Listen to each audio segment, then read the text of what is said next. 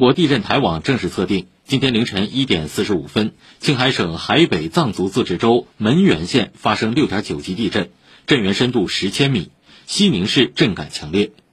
青海省应急委一点五十分启动重大地震灾害二级应急响应，